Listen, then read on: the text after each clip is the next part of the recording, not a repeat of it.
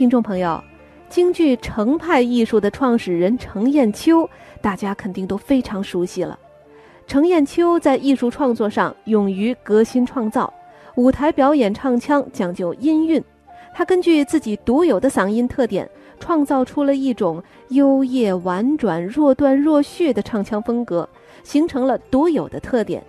京剧《窦娥冤》是程砚秋根据明代传奇《金锁记》改编而成。和通行的关汉清本有所不同的是，窦娥蒙冤的最后结局是九死一生，得到了昭雪。就这一点亮色，构成了这出程派经典的特质风格。那下面我们就一起来欣赏京剧名家程砚秋在京剧《窦娥冤》中的精彩唱段。